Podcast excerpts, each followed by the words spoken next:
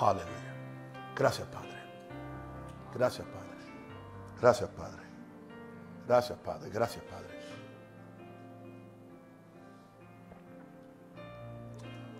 Bendiciones, mis santos amigos y hermanos, hijos, compañeros en esta gloriosa fe, en este glorioso evangelio. En el nombre de Jesús de Nazaret, pido la bendición sobre ustedes.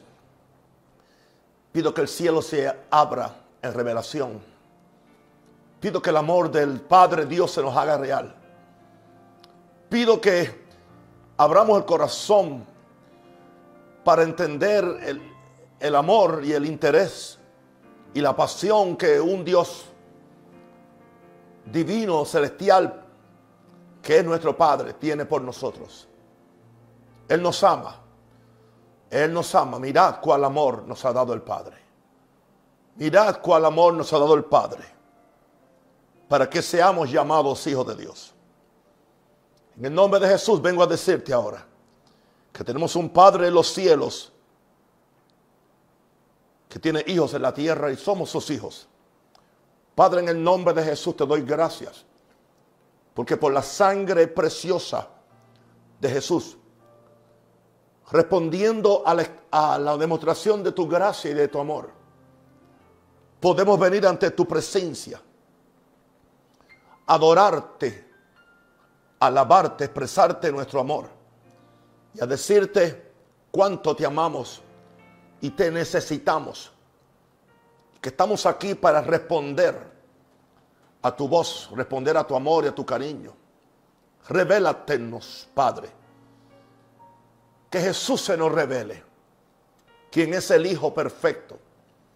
Jesús que es el Hijo a la imagen de quien queremos ser hechos y formados. Para que en esa forma, Padre, podamos cumplir en esta tierra la misión que tú nos has dado. Porque tú nos has, has, dado una misión de representarte en esta tierra, de ser tus hijos en esta tierra, para gloria tuya, Señor. En el nombre de Jesús, amén. Pido gracias. Espíritu Santo, ayúdame. Dame sabiduría para yo poder comunicar estas verdades tan maravillosas que tú me has dado hoy para tus hijos. En el nombre de Jesús. Sean bendecidos, mis santos. La realidad que ahora somos hijos de Dios está puesto en el tiempo presente. Es una realidad que tú y yo tenemos que tener clara. Que ahora, dice ahora, somos hijos de Dios. Y la razón por la cual el apóstol Juan podía decir eso en la primera epístola, capítulo 3, verso 1, era porque él decía, mirad cuál amor nos ha dado el Padre. En otras palabras, esta relación que hay entre Dios como Padre y nosotros como hijos, solamente es posible por el amor del Padre. Un Padre que nos ha reconocido como sus hijos.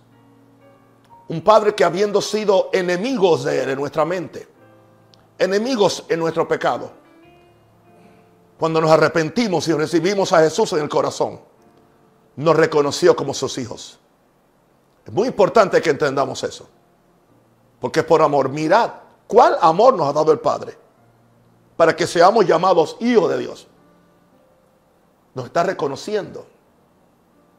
Nos está reconociendo como que somos de Él. Eso es grande. Imagínate un pordiosero miserable en la vida que no tenía ningún medio económico. Pobre, pobre con P mayúscula quizás. Pero viene un gran hacendado un gran empresario, un hombre multimillonario, y simplemente le extiende misericordia y le dice, bueno, yo te amo. Si tú cambias tu vida y me recibes como tu padre, yo te, yo te, yo te acepto o te adopto como mi hijo. El padre no le pregunta, ¿qué tienes que darme? Solamente le dice, mira, solamente quiero que, que me des tu, que me des tu corazón, que me des tu tiempo y, me des tu futuro. Y a, y a, cambio de tú darme tu corazón, tu tiempo, eso sí, va a ser mío. ¿Ok? Me va a servir a mí por encima de todo. Wow. Si el poldiosero es inteligente, dice, aquí estoy. Bueno, eso es lo que ha sucedido con nosotros. No importa lo que fuéramos en la tierra. Espiritualmente éramos poldioseros. Espiritualmente estábamos en bancarrota. Pero un Padre de amor, que fue quien creó la raza humana, nos invita a ser parte de su familia. Esto es el Evangelio. El Evangelio no es simplemente unirse a una iglesia o repetir una frase de arrepentimiento. Es más que hacer una profesión de fe. Es hacer un, es hacer un acercamiento a Dios para que Él sea nuestro Padre que estás en los cielos. Mira cuál amor nos ha dado el Padre para que seamos llamados hijos de Dios. Por esto el mundo no nos conoce. El mundo no entiende eso porque es espiritual. Porque no le conoció a Él, no conoció a Jesús. O sea, a Jesús. El gran problema que tenía el mundo religioso era cómo Él se puede hacer hijo de Dios cuando Él es humano. Y esa es la condición del mundo hoy y posiblemente de gente religiosa que no entienden este, este asunto. Y sigue diciendo en el verso 2, amados, ¿ve? Ahora somos hijos de Dios. Ahora somos hijos de Dios. Después vamos a explicar porque ahí hay algo muy importante. Y aún no se ha manifestado, aún no se ha revelado lo que hemos de ser. Pero sabemos, Juan sabía, sabemos que cuando Él se manifieste, cuando Él se aparezca, seremos semejantes. Nos vamos a parecer, aleluya, nos vamos a parecer a Él. Aleluya. Porque le veremos tal como Él es. Santo el Señor. Vemos en primer lugar en esta noche que somos hijos de Dios por, como resultado de la manifestación del amor de Dios. No podemos sacar el amor de Dios. Es fundamental, es supremo. Es que todo, todo depende del amor de Dios porque Dios es amor. Y el que tú y yo seamos hijos de Dios se hace posible porque Dios es amor. Y un Dios que es amor no, nos registra la palabra en Juan 3:16. Porque de tal manera amó Dios al mundo, buenos y malos, chinos, hispanos, franceses, ingleses, etc. Que de tal manera amó Dios al mundo que ha dado a su Hijo unigénito. Wow. Dios está dando un hijo, está sembrando un hijo para cosechar hijos. Porque Dios cree en la ley de siembra y cosecha. Que ha dado su Hijo unigénito para que todo aquel que en Él cree, aquel que cree en el Hijo, no se pierda, mas tenga vida eterna. Wow. Somos hijos de Dios ahora por la manifestación del amor de Dios. Dios nos quiere regresar a nosotros al estatus de hijo que tenía Adán. Eso es lo que él quiere. Porque él tuvo un hijo en la tierra, pero lo perdió. Se dejó robar por Satanás, se dejó engañar. Y él anda buscando hijos. Que nos quiere, él nos quiere regresar al estatus de hijo que tenía Adán. Por lo tanto, nuestra mayor identidad es ser llamados hijos de Dios. No hay problema en que seamos evangélicos, o bautistas, o pentecostales. Pero nuestra mayor identidad no es, nada de eso. Nuestra mayor y más alta identidad es ser llamados hijos de Dios. Aleluya. Children of God, hijos de Dios. Y esa es la identidad que tenemos que desarrollar en nosotros. Esa identidad es la que nos, nos, la que hace que nuestro nuestro espíritu se conecte con Dios y ahora Dios sea no solamente el Dios de nuestro espíritu o el Dios de toda carne, sino que Él es ahora el Padre de nuestros espíritus. Porque en nosotros está su identidad. Y somos hijos de Dios en el Espíritu. Wow. Él nos quiere regresar al estatus de hijos, de hijos que tenía Adán. Nuestra mayor identidad es ser llamados hijos de Dios. Es un privilegio, es un honor. En un sentido, usando propiamente la, palabra, nos, debemos sentir dignos y espiritualmente orgullosos de que el rey del universo, el que controla, el que hizo las galaxias, el que colgó la Tierra en su órbita, es nuestro papá. Esto es demasiado poderoso para tú no, no cultivarlo. Por eso estamos trayendo esta serie de enseñanzas. La manifestación del amor de Dios. Para conseguir una multitud de hijos, Dios entrega a su propio hijo. Mira, ¿qué necesidad tiene Dios de hijos? Dios anda buscando hijos. Que a Jesús se le llama el unigénito del Padre como dice Juan en su evangelio. Dice, el unigénito del Padre que estaba en el seno del Padre, hablando de, Jesús, le ha dado a conocer. El unigénito, hijo que tenía en el cielo. Una vez Dios tenía un unigénito hijo en el cielo y un unigénito hijo en la tierra. El unigénito hijo en la tierra le falló. Pero ahora entonces Dios quiere conquistar una compañía de hijos. ¿Y qué hace? Envía en este plan de redención al unigénito que tenía en el cielo a Jesús, el Hijo de Dios, para conseguir una compañía de hijos. Glorioso. El, el plan de muchos hijos es el plan original de una familia divina que, que llenara la tierra, porque ese es el plan de Dios.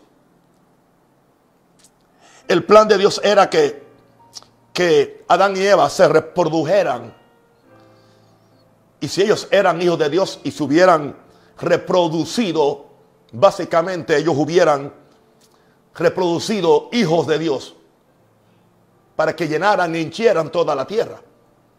Pero ¿qué, ¿qué sucedió? Ellos contaminaron, dañaron la simiente, la semilla de Dios que había en ellos. Y ya cuando empezaron a reproducirse, ya no, ya no reprodujeron hijos de Dios. Ahora eran simplemente hijos carnales de, Adán y de Eva, pero no de Dios. Pero ese plan no ha, cambiado.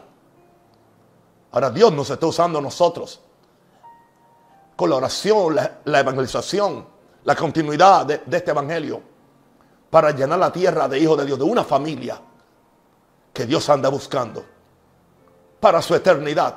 Ese es el amor de Dios. Dios no solo quiere salvarnos del mundo y del pecado. Eso es el principio. Él quiere salvarnos para Él. ¿Cuál es la diferencia? Dios no quiere salvarte y dejarte independiente en la tierra.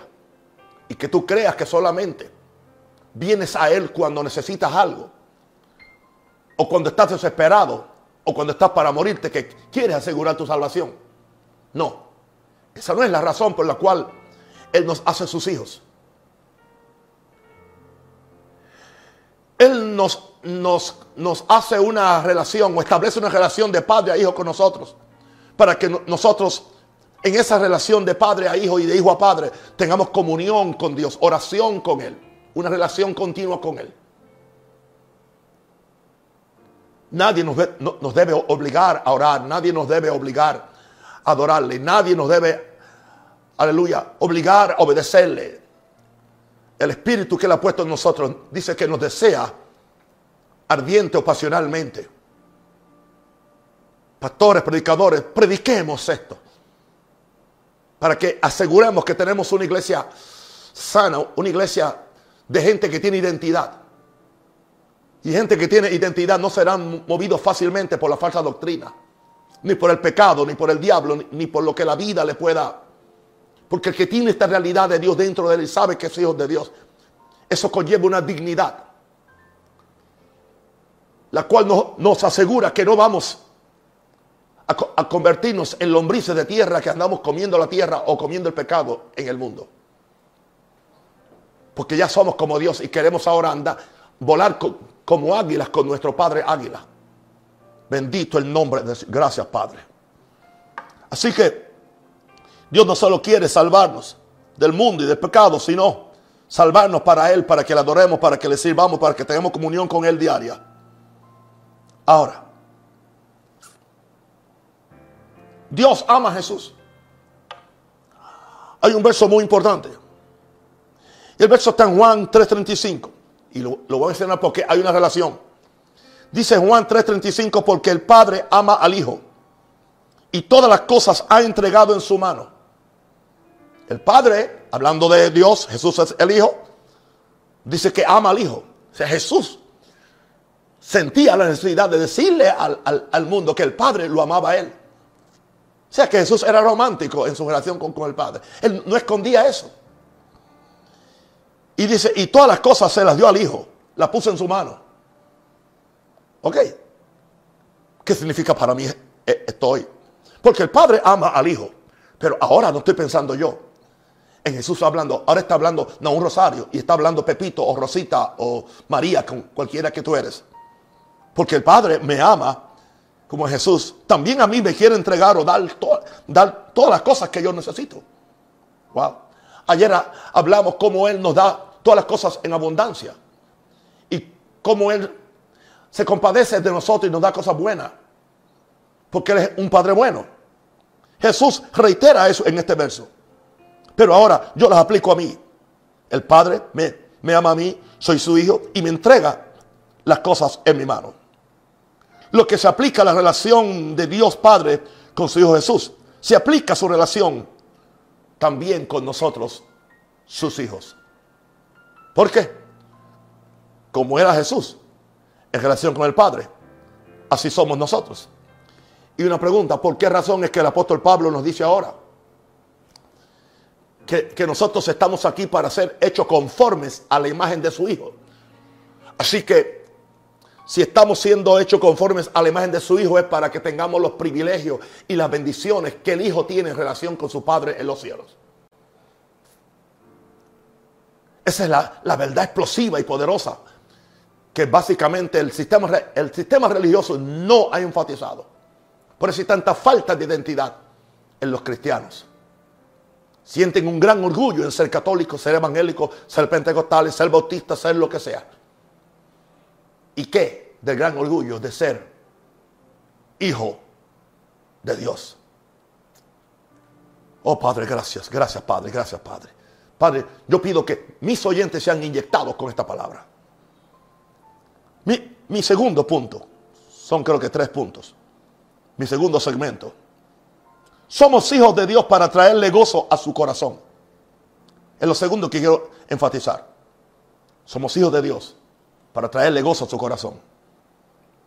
El hecho de tú aceptar su amor en Cristo Jesús abre el corazón de Dios hacia los hombres.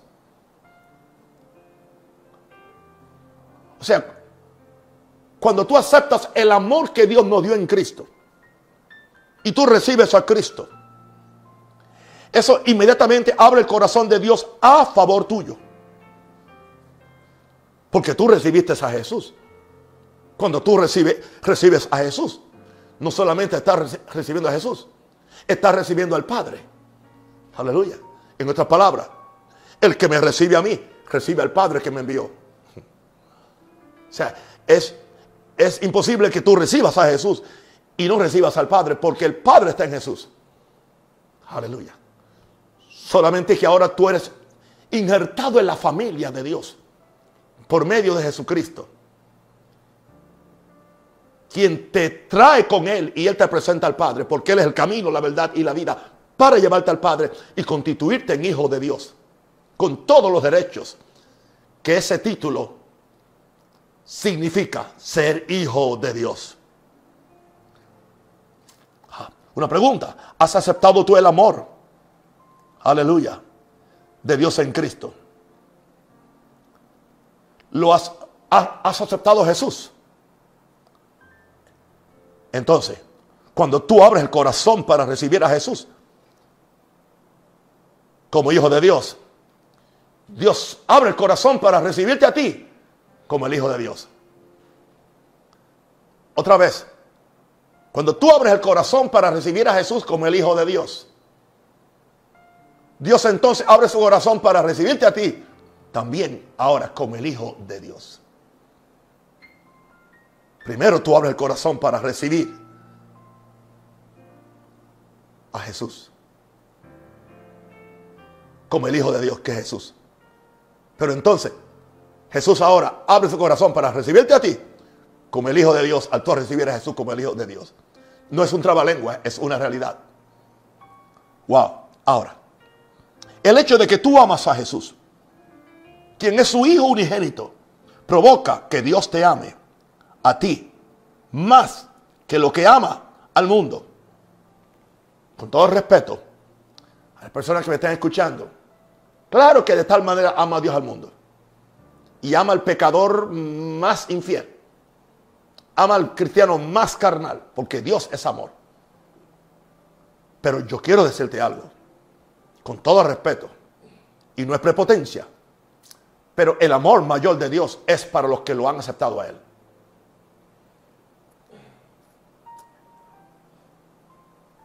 Amén.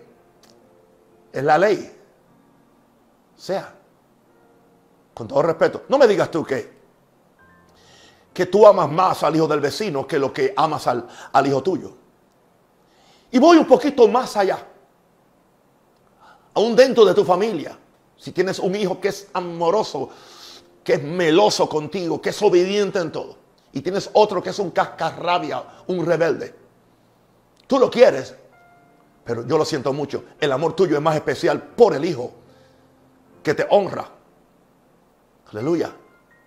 Que te ama que te obedece. Así que yo nunca estoy diciendo que soy mejor que el pecador. No, eso no es. Pero yo sé de que Dios tiene un aprecio. Porque Dios hace acepción de amor, no de persona, pero hace acepción de fe. Y el que más tiene fe en Él y el, y el que más lo ama, Dios lo va a amar con un amor especial. Esa es mi convicción. Aleluya. Te amo, hermano. Ahora, gracias, Padre. Uf.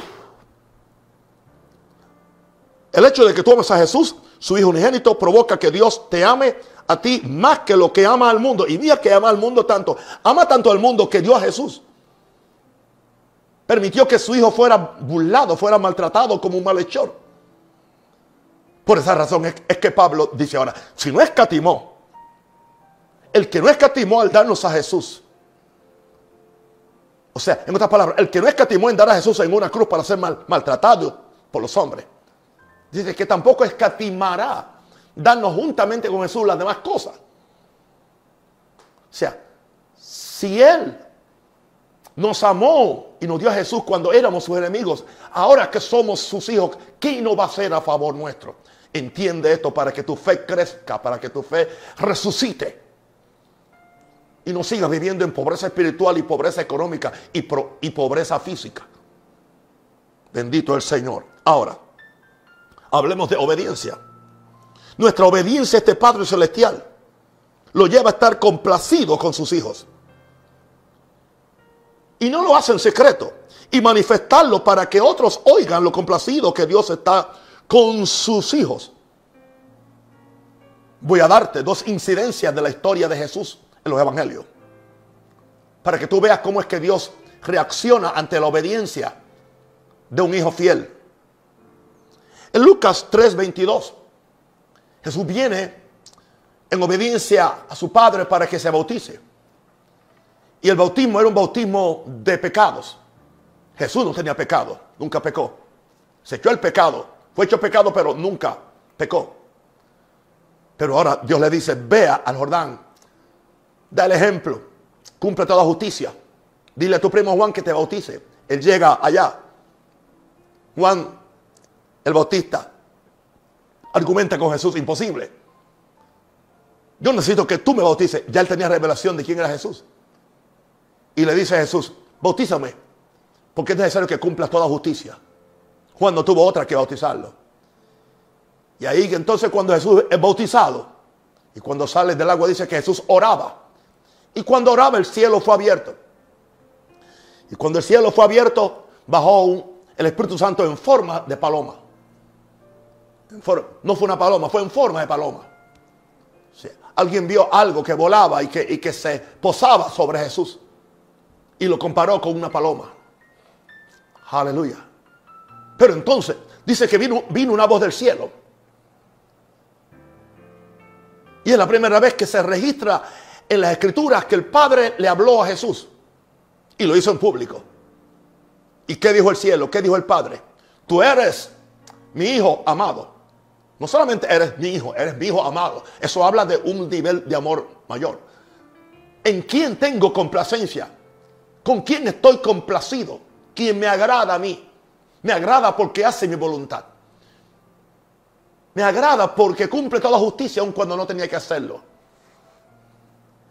Wow. Y fue en público, porque lo oyó todo el mundo. ¿Qué indica esto entonces?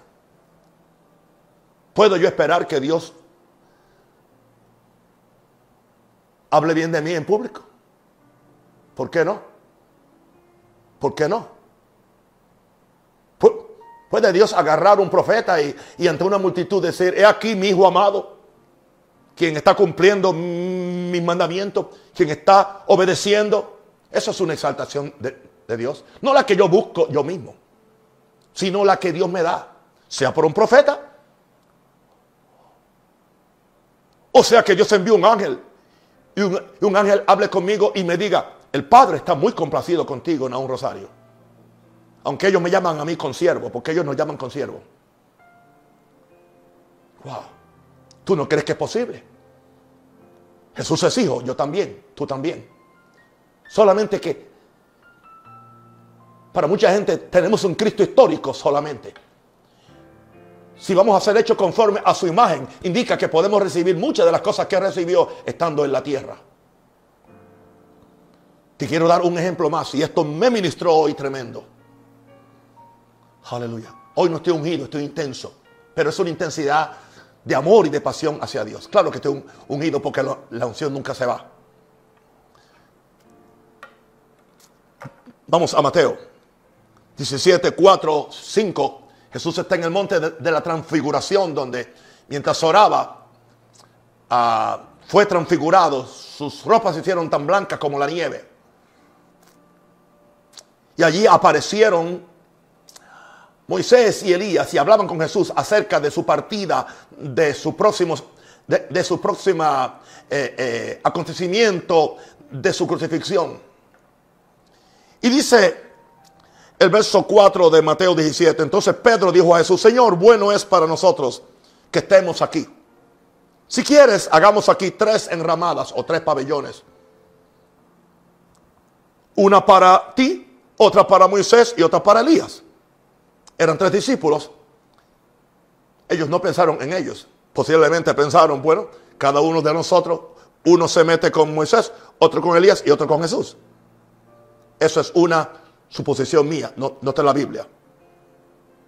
Mientras él aún hablaba, mientras Pedro aún hablaba, una nube de luz los cubrió. Y aquí está otra vez. Y aquí una voz desde la nube que decía, este es mi hijo amado. Wow. Allá lo hizo ante una multitud que se estaba bautizando. Aquí lo hizo. De forma que Moisés y Elías lo oyeran. Aleluya. En otras palabras, Moisés, estuve complacido contigo porque tú representas la ley.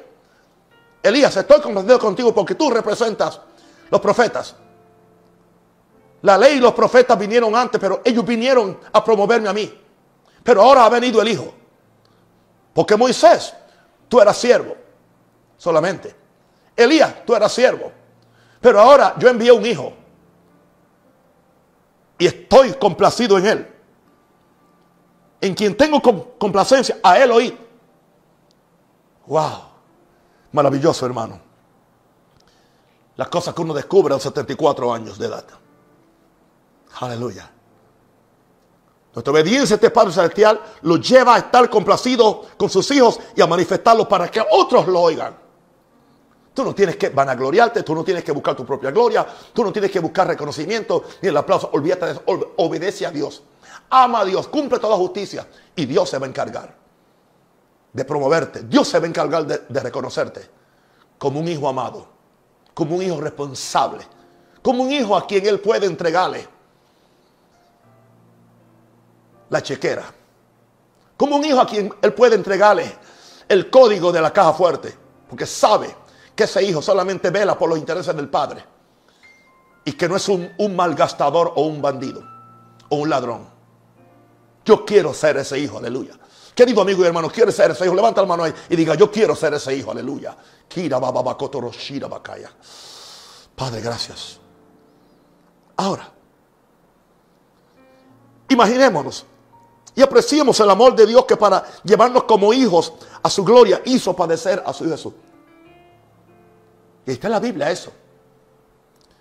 Voy a tomar eso, porque son cosas que no se han trillado mucho y, y como que están muy crudas para alguna gente.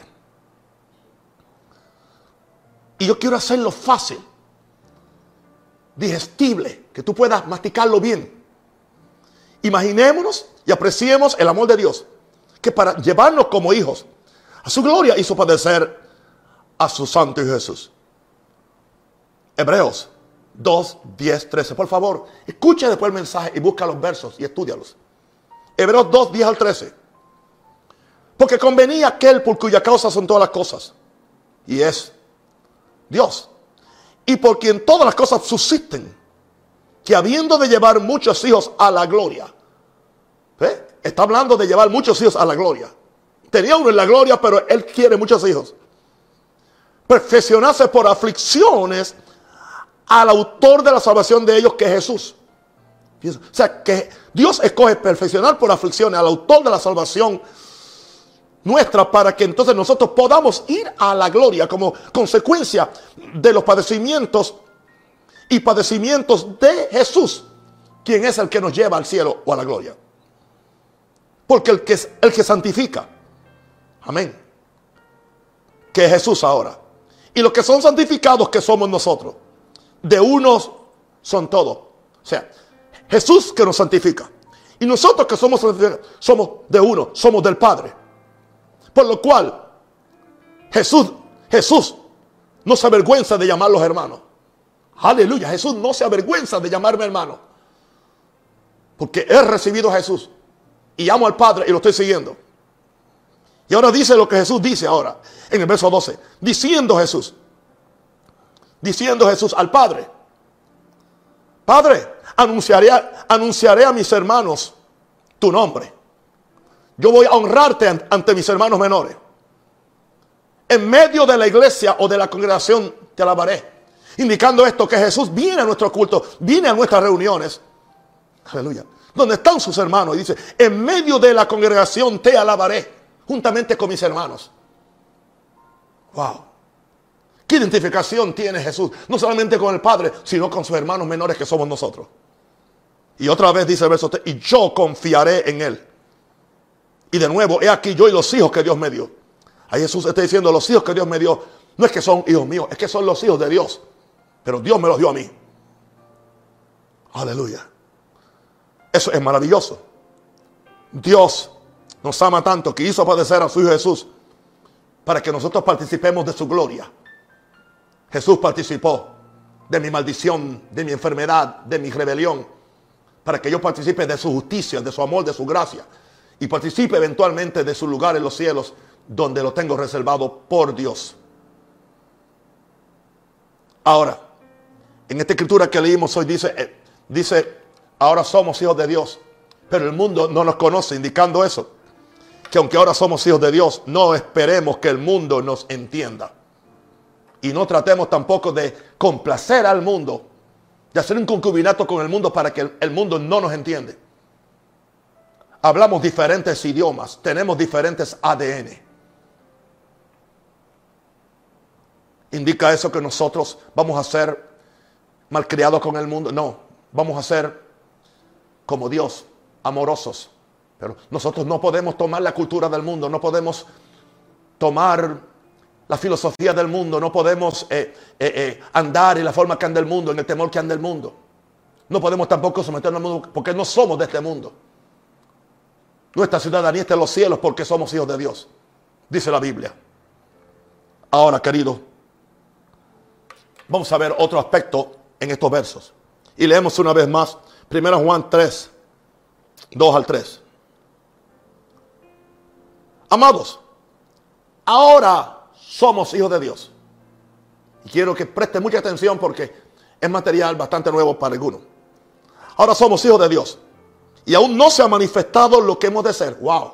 Eh, escucha esto. O sea, ahora somos hijos de Dios, pero aún no se ha revelado y no se ha manifestado lo que hemos de ser. O sea, que hay algo más que no se ha manifestado en nosotros, los hijos de Dios.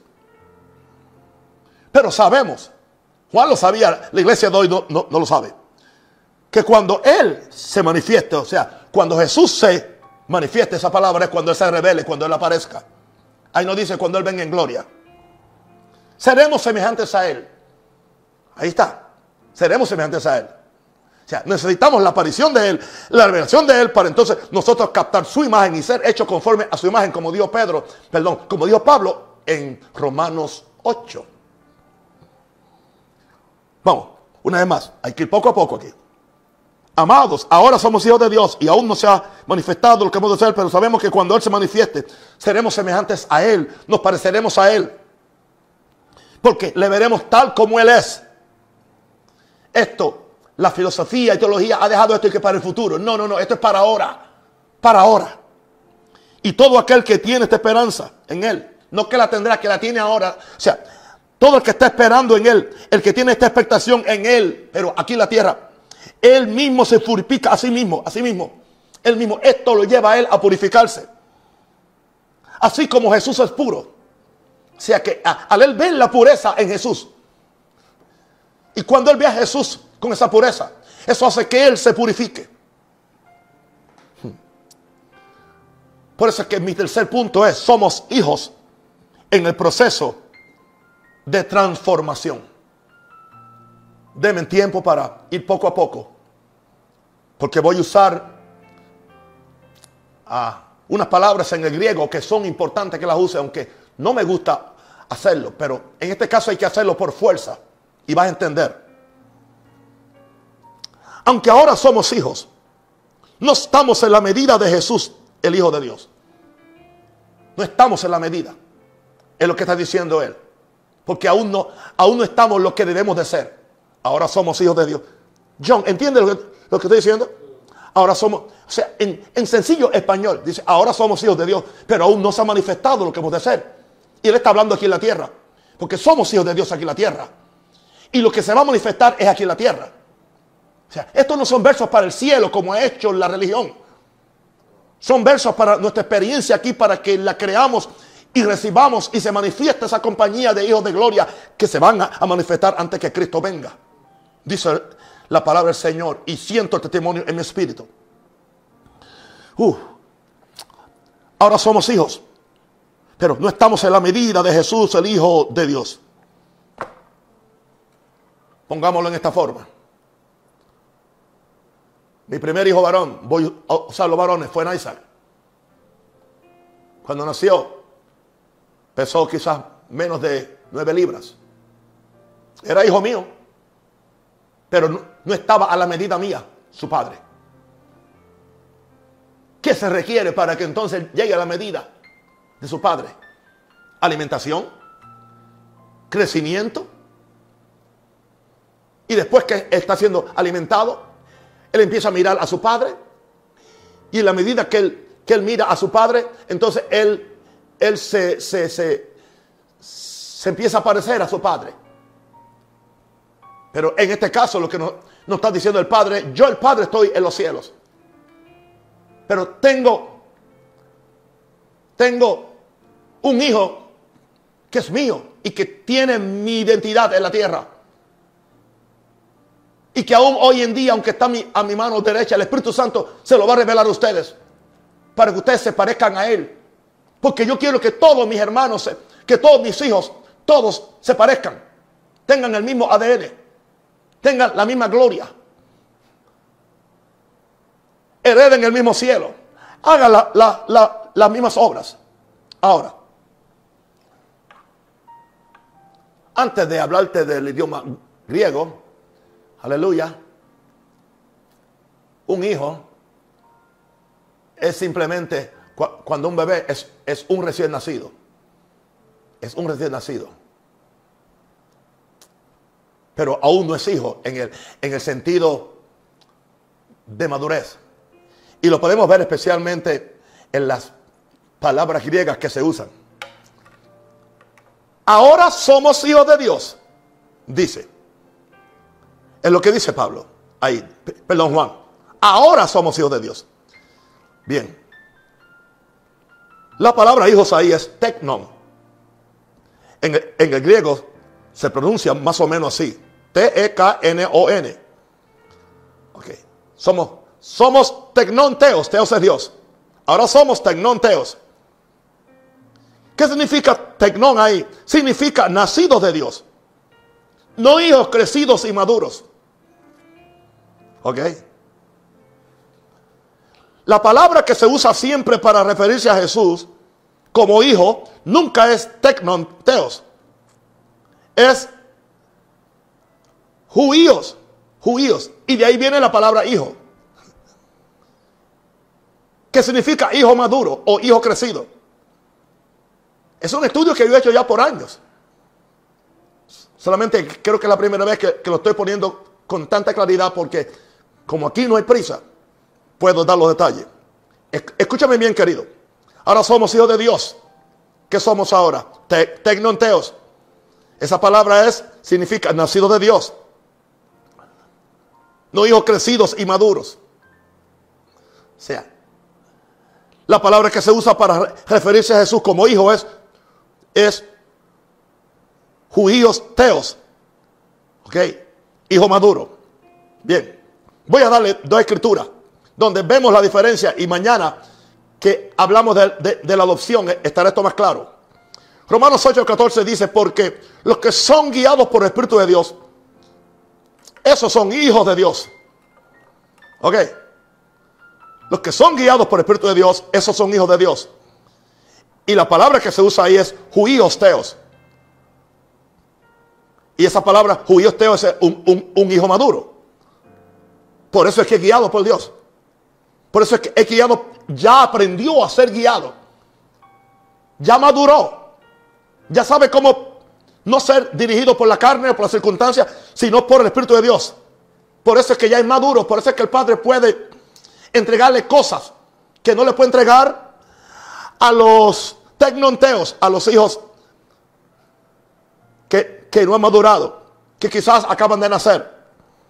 Ahora, en el mismo Romanos 8, 16, dice que el Espíritu mismo da testimonio a nuestro Espíritu de que somos, en español, usa la misma palabra, hijo de Dios. Para, lo, para los que hablan inglés, ok. The Spirit is bear witness with our spirit that we are the children of God. Tecnonteos. La palabra children son hijos. Se refiere a niños. Niños. Uno no le llama children a, a los adultos. Es a los niños. The children. The children are in the classroom. Los niños están en la... En, ok. Así que, ¿cuál es el asunto? Que básicamente cuando, cuando nosotros nacemos de nuevo, nos constituimos en qué? En, en children of God. En otras palabras, simiente de Dios. Niños de Dios. Usemos la palabra niños de Dios. Somos niños de Dios. Aleluya. Somos tecnonteos, somos hijos, somos tecnon. Es hijo, pero es ese hijo, hijo porque nací de papá. Pero entonces cuando, cuando llego a la madurez y el padre me puede confiar funciones de un hijo maduro, entonces yo soy judíos. Aleluya. Judíos teos, soy hijo de Dios. Pero es un hijo maduro. Señor, yo espero que puedan que puedan entender. John, ¿tú entendiste? ¿Ah?